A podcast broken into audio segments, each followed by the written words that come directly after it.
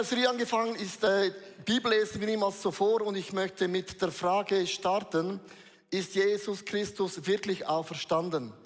Und du denkst, äh, was ist das für eine Frage? Weil die Frage ist matchentscheidend, weil ich halte hier eine Bibel in der Hand und es ist ja nicht so, wenn Jesus Christus nicht auferstanden wäre und das nicht auch bewiesen wäre, heißt das, das ganze Neue Testament ist eine wunderbare Geschichte von einem Rabbi, von einem Jesus, der hat Wunder gemacht, aber da war er ja nicht der Einzige, sondern andere haben auch Wunder gemacht. Also wäre Jesus nicht auferstanden, würde dieser letzte Drittel der Bibel einfach gar keinen Sinn machen.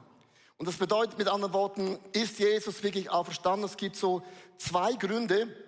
Erstens sind Frauen und Männer gestorben, um diese Dokumente von der Geschichte von Jesus zu bewahren. Und niemand würde für ein Dokument sterben von einer guten Geschichte oder von einem Märchen, oder? Aber der größte Beweis, liebe Frauen und Männer, dass Jesus von den Toten auferstanden ist, ist, die Bibel sagt, die gleiche Kraft, die gleiche Kraft, die Jesus von den Toten auferweckte, wohnt in dir und mir. Wir Christen, wir sind ein lebendes Beispiel, ein lebender Beweis. Ich war tot und Gott hat mich lebendig gemacht. Ich hatte Sünden, mir wurde alles vergeben und ich weiß, wenn ich Glauben habe, kann ich meine Berge bewegen. Wenn ich bete, kann ich Stürme stillen. Wenn ich ausspreche, wird ein Wunder geschehen. Ich kann meine Hände auf kranke Menschen legen und es wird ihnen besser werden. Anderen Worten, du hast diese Kraft der Auferstehung von Jesus Christus, wohnt mitten in uns drin. Das bedeutet, wo immer auch du hingehst und du vielleicht bist an einer Schule, wo man nicht über Jesus sprechen kann, don't worry, be happy. Das ist gar nicht das Problem. Aus deinen Augen funkelt die Reinheit und Vergebung von diesem Jesus Christus und niemand kann das auf dieser Welt stoppen. Amen, niemand, niemand. Weil das Christentum ist nicht entstanden wegen der Bibel. Wir sind nicht entstanden wegen der Bibel, sondern die Bibel wurde geschrieben, weil die Christen haben geleuchtet von einer Auferstehungskraft. Und Frauen und gesagt, wo hast denn du das her? Und Jeremia erklärt das uns ganz, ganz wunderbar schon im Alten Testament, in Jeremia 20, Vers 9. Wenn ich mir aber vornehme, ich will nicht mehr an Gott denken und nicht länger in seinem Namen reden, dann brennt dein Wort in meinem Herzen wie ein Feuer. Ja, es glüht tief in mir und ich habe es auch versucht zurückzuhalten, aber ich kann es einfach nicht. Und liebe Frauen und Männer, die Auferstehungskraft von Jesus Christus wohnt mitten in dir drin. Ich möchte euch jetzt aber mitnehmen, ein bisschen so theologisch und auch ein bisschen geschichtlich, wenn es okay ist, weil die Bibel hat eigentlich so drei Teile. Es beginnt mit diesen Schriftrollen, ich nenne es jetzt mal aus dem Alten Testament. Und es gibt die Dokumente von den vier Evangelisten und die Apostelgeschichte. Und dann kommt noch der Paulus mit den ganz schwierigen Texten, oder? 13 Bücher und noch ganz andere. Und es sind eigentlich drei komplett verschiedene Zielgruppen. Und was hat eigentlich das alles zu tun? Und warum ist Jesus Christus von den Toten auferstanden? Was sind die Beweise? Und ich nehme euch mit in eine Reise und ihr müsst ein bisschen dranbleiben, aber man muss den Kontext verstehen, dass man nicht zu einer falschen Schlussfolgerung kommt. Man kann nicht mit der Lupe die Bibel lesen, man muss zoomen. Und ich zoome heute, dass Gott immer Menschen aus Welt, immer, um seine Geschichte weiterzuschreiben und Gott kommt immer zu seinem Ziel, weil es ist sein Reich und sein Himmel und seine Menschen. Also, die Geschichte der Bibel, wenn ich mal so nennen darf, beginnt mit Jesus Christus. Der kam auf diese Welt, hat Blinde sehen gemacht, Lahme konnten gehen, Taube konnten hören und Tote standen plötzlich auf. Aber das war noch nicht das Krasseste, sondern an dem Tag, wo Jesus starb, liefen alle davon wie Osterhasen. Und der Show war over und alle haben gewusst, der Spuk ist over.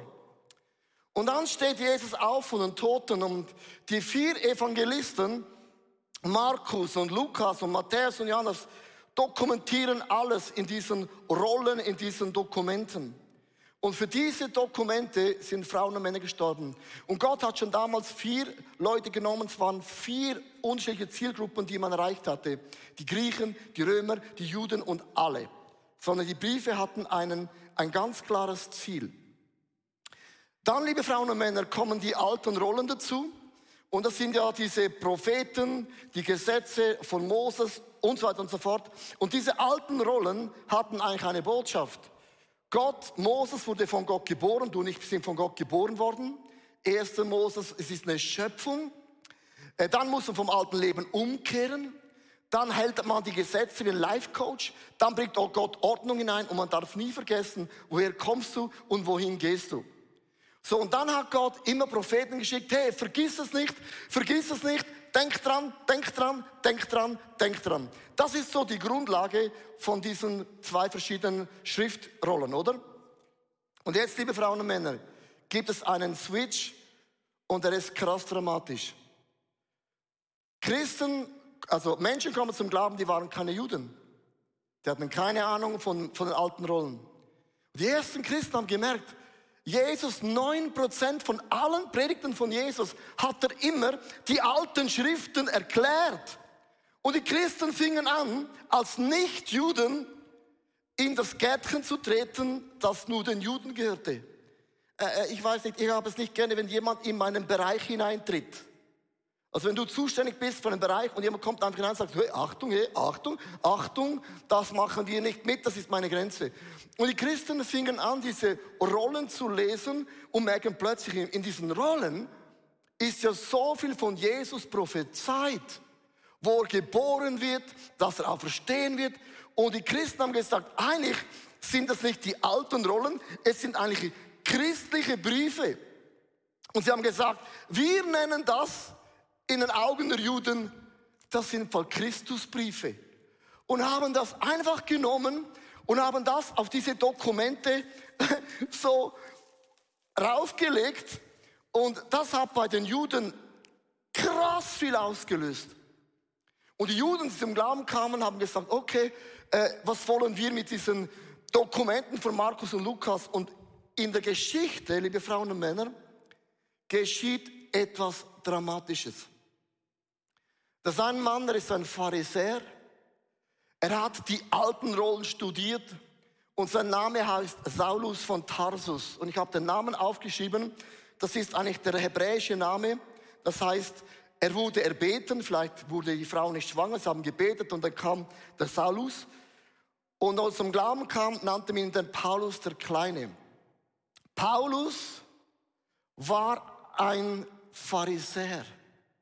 Und er hat gesagt, liebe Christen, was ihr hier macht, so goes it not. Ihr habt eine Linie überschritten und ihr werdet dafür bezahlen, weil ihr zerstört alles, was Gott aufgebaut hat für tausende von Jahren. Und wer glaubt ihr, behaupten zu können, dass Jesus Christus ist auferstanden? Und Paulus war ein Eiferer der hat die Christen aus den Häusern rausgerissen, sie in die Gefängnisse gesteckt und auch umgebracht, im Glauben, ich muss das Wort Gottes bewahren.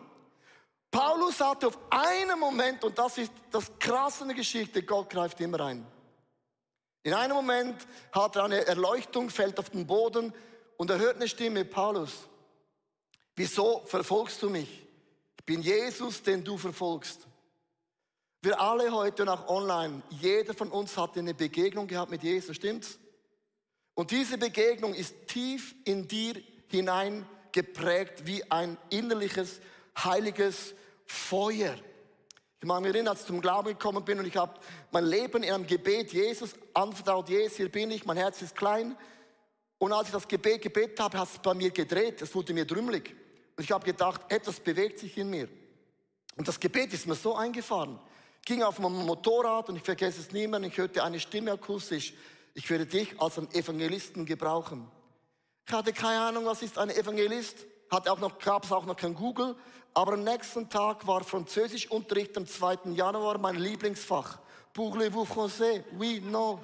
C'est chéri, wow, c'est bon, voilà, je bon, et le paquet, c'est bon, le vent, je pense, le bon, c'est mon bon, c'est, es ist ganz einfach, c'est bon, c'est bon, c'est bon, so. Und während dem Unterricht, wo ich äh, nicht dabei gewesen bin, höre ich eine Stimme wieder. Geh hinaus auf den Pausenplatz, ruf all deine Freunde zusammen und erzähle ihnen von Jesus.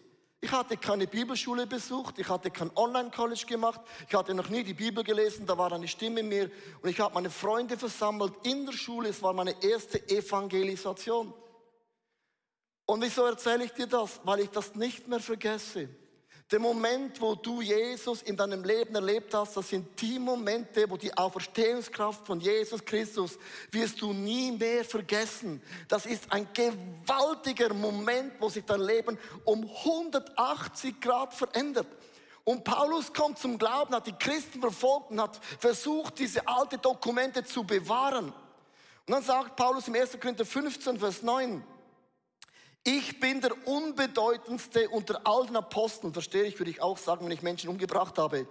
Und eigentlich bin ich es nicht wert, Apostel genannt zu werden. Wieso Apostel werden wir dann nächsten Sonntag hören, das ist match entscheidend. Denn ich habe die Gemeinde Gottes verfolgt. Mit anderen Worten, was auch immer du in deinem Leben getan hast, ist für Gott nie ein Problem, dass Gott sagen würde, du bist disqualifiziert. Never. Gott nimmt alles, was sagt Gott, hier bin ich, hier ist mein Herz, das ist meine Story. Gott sagt, ja, das ist deine Story gewesen, aber ich werde dich setzen, dass du ein Licht und ein Salz in dieser Welt sein wirst. Und dann hat Paulus sofort ein Twitter-Profil errichtet. Ja, ich habe es euch mitgenommen. Das heißt, äh, Apostel Paulus, ein Pharisäer, Autor, Prediger, Gemeindegründer, Wanderung am Rande des Mittelmeers. Und hier heißt es, hat Saulus jetzt den Ruf des Paulus.com. So, auf Twitter. So, liebe Frauen, wenn du das anschaust, ist das die größte Botschaft. Menschen, achte mal, Menschen, die sich nerven über deinen Glauben, sind die größten Kandidaten, die zum Glauben kommen. Weil es triggert etwas in ihnen. Die, die sagen, okay, das ist ein Glaube, die sind weit weg von irgendetwas. Aber Leute, die über das ICF negativ sprechen oder schreiben oder bloggen oder was auch immer, die Frauen und Männer, bei denen triggert etwas. Und ich sage mir, was triggert in dir drin, dass du Jesus so klein machen musst? Und Paulus ist ein gutes Beispiel. Die, die triggern, sind Kandidaten für das Reich Gottes. Amen. Von denen habe ich keine Angst. Ich habe Angst von denen, die nicht was sagen, aber die, die es triggert, sind die besten Kandidaten, die es gibt. Und jetzt, warum hat Gott Paulus auserwählt? Warum hat Paulus all die Briefe geschrieben? Ich möchte euch drei Dinge mitnehmen und ich bin immer noch bei der Frage, ist Jesus auch verstanden, aber man muss ein bisschen rauszoomen, um das zu verstehen. Erstens, Paulus erklärt die Zusammenhänge zwischen den einzelnen Teilen der Dokumente. Also Paulus erklärt uns die alten Rollen und die neuen Dokumente. Und ich habe ein Bild mitgebracht. Es gibt vom Alten zum Neuen Testament, ich nenne es mal so, gibt es 63.779 Querreferenzen. Und niemand hat diese Querreferenzen so gut gekannt wie Paulus. Paulus war, hat die alten Schriften in- und auswendig gekannt. Er war ein Pharisäer, der kannte sie da auswendig. Und Gott hat einen Mann aus der Welt, der kannte die Schriften in- und auswendig. Und Paulus sagt, ja, ich weiß, was Jesus sagte. Er hat Referenz genommen zu Jeremia und zu Jesaja, zu den Psalmen, wo auch immer. Er hat alles wunderbar verbinden können, wie niemand zuvor. Und jetzt kommt zweitens, Paulus schrieb einen Teil der neuen Dokumente. Warum, warum schrieb Paulus jetzt plötzlich nochmals neue Dokumente? Erster Korintherbrief und alle diese Briefe. Warum schreibt Paulus eine völlig andere Art als die vier Dokumente. Liebe Frauen und Männer, es gab ein Monsterproblem. Gott hat den Bund gemacht mit seinem Volk und das war exklusiv. Es gab 300, 613 Gebote oder Gesetze, die Gesetze von Moses. Die Pharisäer und Schriftgelehrten haben noch Gesetze hinzugefügt. Und Jesus hat ihm gesagt, sprecht er vom Gesetz von Moses oder von denen, die ihr noch dazugefügt hat. Und es gab 613 Gesetze, die waren nicht religiös, das waren Life-Coaching-Prinzipien. Zum Beispiel, dazu mal gab es keinen Arzt, es gab keine Ernährungsberatung und Gott hat alle diese Dinge im Alten Testament erklärt. Wie ernährt man sich gesund? Wie bleibt man fit in the long run? Wie kann man eine gute, prickelnde, aufregende, spannende Ehe führen? Das waren alles in diesen Gesetzen. Life-Coaching-Tipps, keine Religion, sondern brand, brillante Tipps. Und Jesus sagt immer, Moses sagte, oder sagte von euren Gesetzen. Und liebe Frauen und Männer, die ersten Christen und die Römer haben eins festgestellt. Das Volk Gottes war das gesündeste Volk von allen Völkern. Sie waren erfolgreicher als alle anderen. Sie waren sozial unterwegs wie niemand anders. Die Art, wie man umging mit Kindern, mit der Frau, mit dem Mann, mit Team, mit anderen Meinungen, war etwas ganz, ganz Neues. Sie waren mehr zivilisiert als alle anderen Völker. Und die ersten Christen haben gesagt, oh meine Güte, es gab 613 Gesetze, aber wenn wir unsere Augen aufmachen, hat Gott einen Bund gemacht mit einem Volk und wir sehen diesen Segen, der ist so offensichtlich. Und die ersten Christen haben gesagt, was müssen wir jetzt machen? Müssen wir, müssen wir Juden werden? Müssen wir uns schnipp, schnapp, schnäppeli ab, unser Vorhaut beschneiden? kannst jetzt lachen. Wenn du 30 bist und du musst schnipp, schnapp, ist, da lachst du nicht mehr. Also müssen wir uns plötzlich noch beschneiden. Äh, dürfen wir nur noch kein Schweinefleisch mehr essen. Das heißt, es gibt kein McDonald's und kein Burger King mehr. Am Sabbat dürfen wir dann noch Golf spielen? Darfst du am Sabbat einkaufen gehen? Darfst du am Sabbat auch wandern gehen? Und was ist, wenn mein Freitag vom Chef am Mittwoch ist und nicht am Sabbat? Also alle diese Dinge, die, uns, die wir uns an Weg gefunden haben, haben erst in Christus gesagt, was machen wir mit den Geboten? Es gibt einen Tempel, das ist der Heilige Geist und da wirkt Gott. Und all die Fragen der Juden und der Christen waren plötzlich, was heißt der neue Bund? Wie lösen wir die ganzen Probleme? Und Gott nahm Paulus, der das alte und den neuen Bund kannte, wie niemand anders und sagte, Jungs und Mädels, es ist mega einfach. Er dann nicht vergessen, Jesus nahm doch diesen Kelch am Abendmahl und da schreibt Paulus in 1. Korinther 7, Vers 25, 26. Dieser Kelch ist der neue Bund zwischen Gott und euch. Für einen Jude. Neu. Flip, Paulus. Was rauchst du? Das ist revolutionär in dein Garten hinein. Das ist der neue Bund.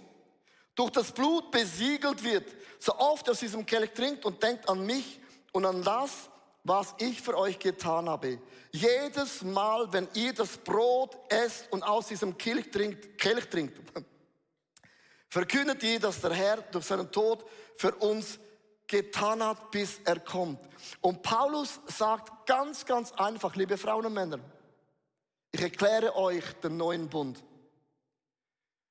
Juden waren exklusiv nur ihr Bund. Aber es gibt es Frauen, Menschen, die Glauben kommen, die wohnen in Rom, in Griechenland, around the world. Und Gott macht etwas Neues für alle. Alle gehören zum gleichen Bund. Und das war revolutionär. Und dann sagt Paulus, ihr müsst nicht mehr in den Tempel gehen, um Gott anzubeten. Ihr seid ab jetzt der Tempel, wo der Heilige Geist wohnt, wo auch immer du hingehst. Du bist ein Salz und ein Licht in dieser Welt. Du bringst die Botschaft Gottes in deine Schule, in deine Familie, in deine Nation. Und by the way, du bist der Tempel, wo der Geist Gottes wohnt in dir. Nicht gebaut mit Steinen, sondern Geist Gottes Gottes wohnt in dir. Und by the way, ich habe vergessen euch zu sagen, der Heilige Geist haben alle. Weil im Alten Testament kam der Heilige Geist nur für spezielle Menschen, speziellen Auftrag wurde wieder weggenommen. Und Paulus sagt, ihr alle wandelnde Tempels habt den Heiligen Geist. Wenn du in eine Schule hineinkommst und deine Lehre ist krank, du kannst beten und sie wird gesund durch dich. Weiß jemand nicht mehr weiter, du hast den Geist der Weisheit bekommen und du kannst prophezeien, egal wo du bist. Du bist ein wandelndes Reich Gottes. Du bist der Tempel. Die Helligkeit Gottes strahlt hervor und du hast Gaben bekommen vom Heiligen Geist und es wird dir nie mehr, nie mehr, nie mehr in deinem Leben weggenommen. Du bist versiegelt mit dem Heiligen Geist. Der Paulus, liebe Frauen und Männer, greift die alten Schriften auf und sagt, es ist nicht aufgehoben, sondern nur erweitert, viel einfacher geworden. Und Jesus sagt, jetzt stell dir mal vor, das Volk von Gott muss dreimal pro Jahr nach Jerusalem gehen für die Feste. Das geht nur, wenn du in der Nähe wohnst. Was ist, wenn du in Ägypten wohnst und noch weiter weg? Und Jesus sagt, look, Jungs und Mädels, ganz einfach. Wenn ihr zusammenkommt, das ist euer Tisch. Und ihr nehmt dieses Mal und erinnert euch daran, was ich für euch getan habe. Der Paulus definiert die Geistgaben in allen Details. Denkst du, was, was, ist der blöd? Nein, weil die Juden haben gewusst, der Heilige Geist ist nur für spezielle Menschen. Und plötzlich sagt der Paulus, egal ob du die Schule abgebrochen hast, egal ob du pensioniert bist, jede Person hat unabhängig von Leistung den Heiligen Geist. Und das ist etwas völlig Neues. Und das erklärt der Paulus in all seinen Briefen. Nicht mehr und nicht weniger. An die Römer, Gesetz und Gnade, weil plötzlich haben die anderen gesagt, ah, das ist cool, äh, alle unsere Sünden sind vergeben, wir können weiterleben, wie wir wollen. Und Paulus sagt, ihr habt es nicht verstanden. Im Jakobusbrief, äh, Leistung, also wenn du Glauben hast, beginnt, machst auch Werke. Du kannst das eine mit dem anderen gar nicht mehr trennen. Und liebe Frauen und Männer, es ist spektakulär. Alle Briefe bringt das alles zusammen, was es heißt, im neuen Bund mit Jesus zu leben. Du bist ein wandelnder Tempel mit allen Geistesgaben, die es überhaupt nur gibt. Und darum ist dein Leben spannend und prickelnd und leidenschaftlich und es wird dir nie langweilig. Never. So, jetzt war die Frage, ist Jesus von den Toten auferstanden? Gott braucht Paulus, um diese Frage zu beantworten. Und ich habe den letzten Titel. Paulus bestätigt das wichtigste Ereignis, das darin festgehalten ist.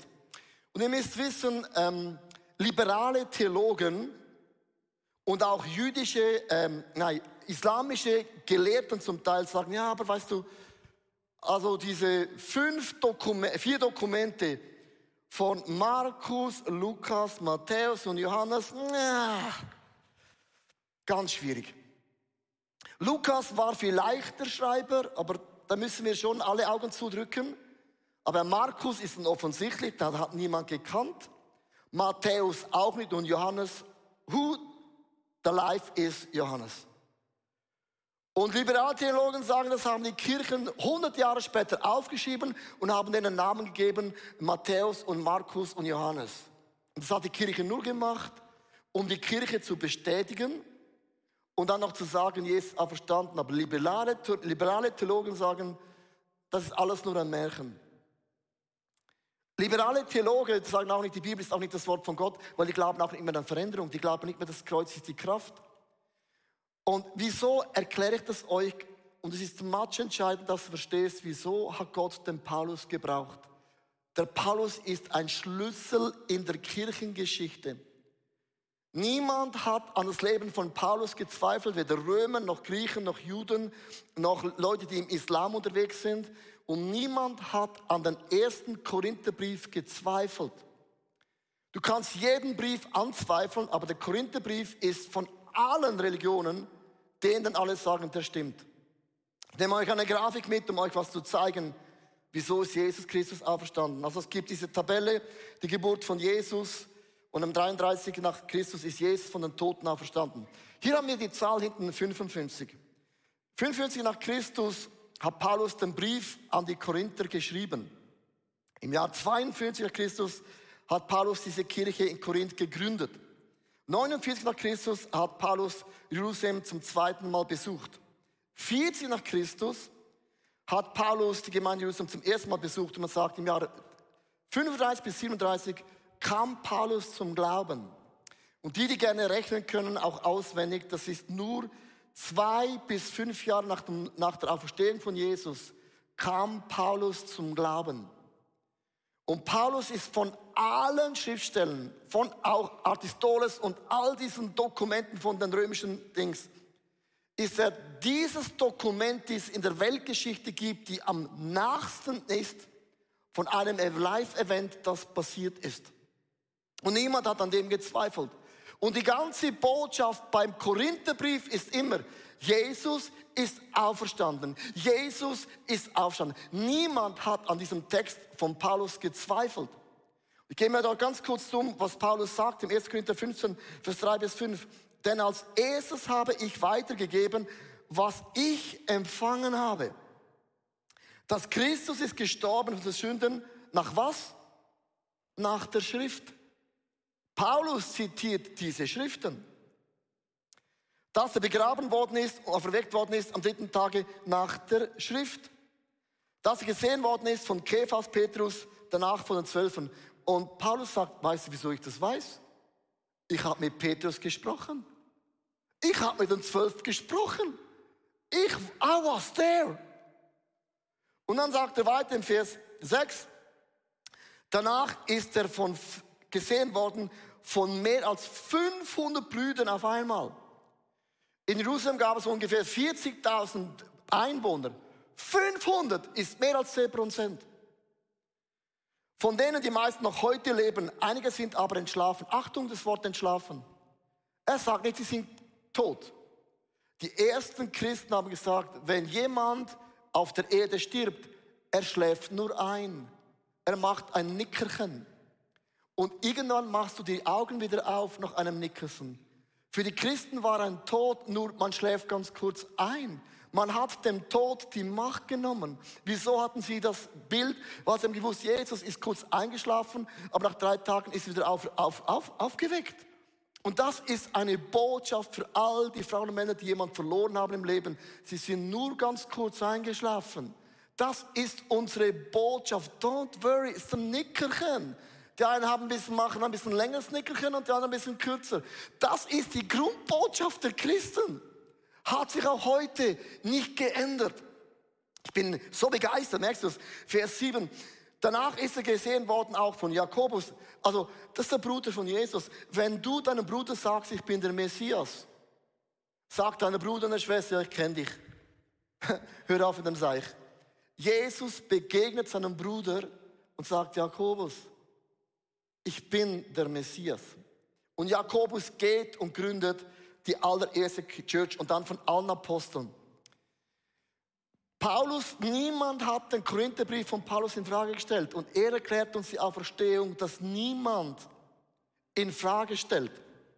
Datius, ich möchte mit dem enden, hat in den Annalen geschrieben, es ist ein römischer äh, Lieder. Das kannst du nachlesen, auch in den Büchern. Es wird spannend. Der Urheber dieses Namens ist Christus, der von der Regierung des Tiberius von Pol äh, Prokurator Pontius Pilatus hingerichtet worden war. Also die Römer sagen, ja, ja, wir haben, wir haben diesen Jesus haben wir effektiv äh, am Kreuz genagelt und umgebracht. Jetzt Achtung, jetzt wird's mega spannend.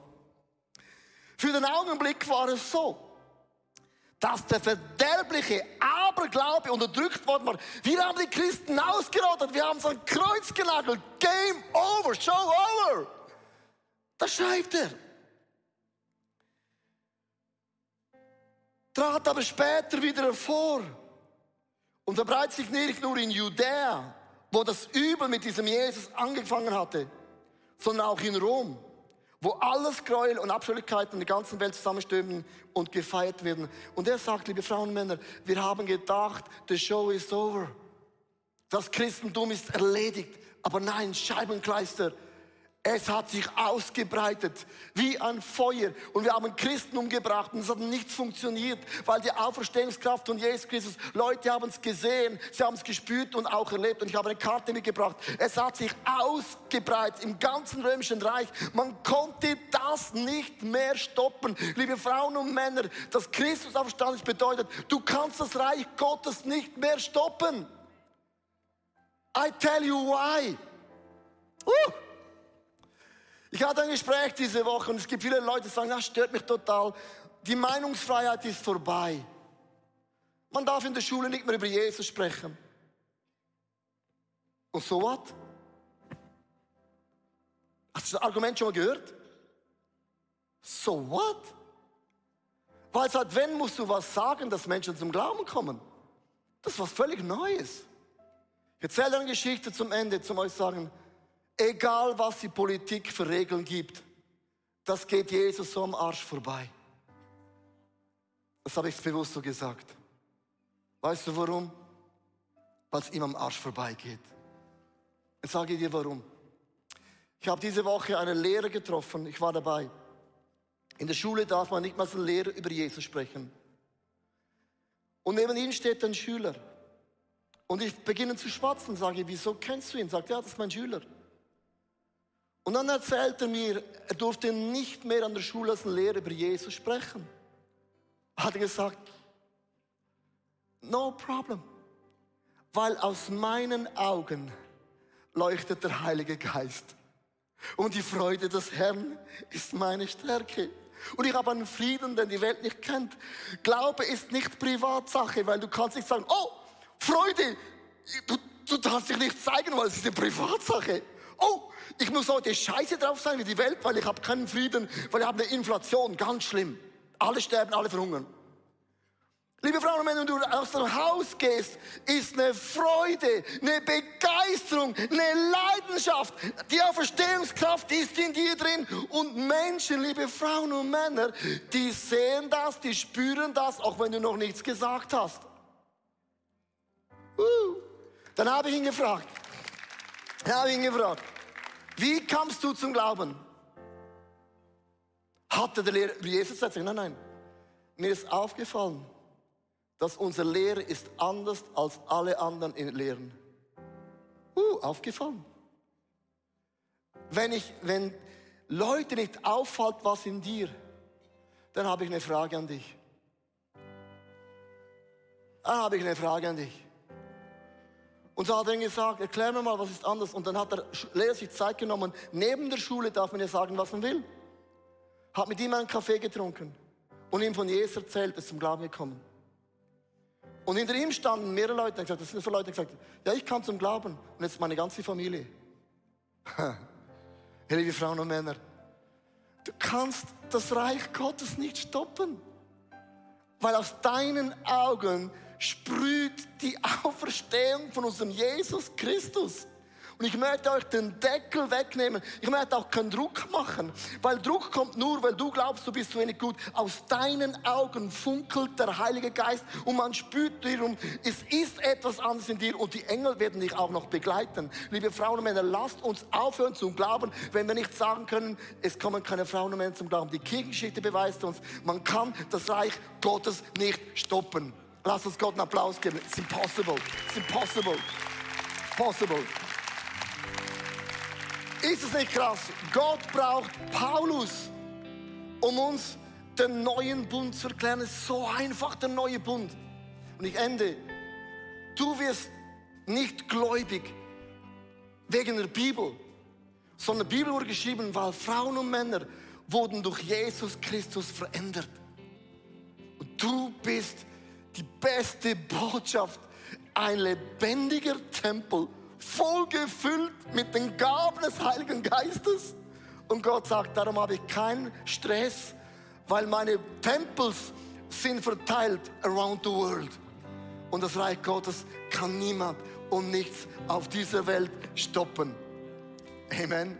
Ich hoffe, die Predigt hat zu dir gesprochen. Du kannst mega viel mitnehmen in deinen Alltag. Es ist so cool, mit Jesus unterwegs zu sein. Wir würden sehr, sehr gerne mit dir in Kontakt treten und du kannst ganz, ganz einfach auf unsere Webseite gehen und zum Beispiel auch das ICF Church Magazin bestellen. Es kommt viermal pro Jahr raus per Post und das ist eine coole Art und Weise, um informiert zu sein, was es alles für Angebote auch gibt.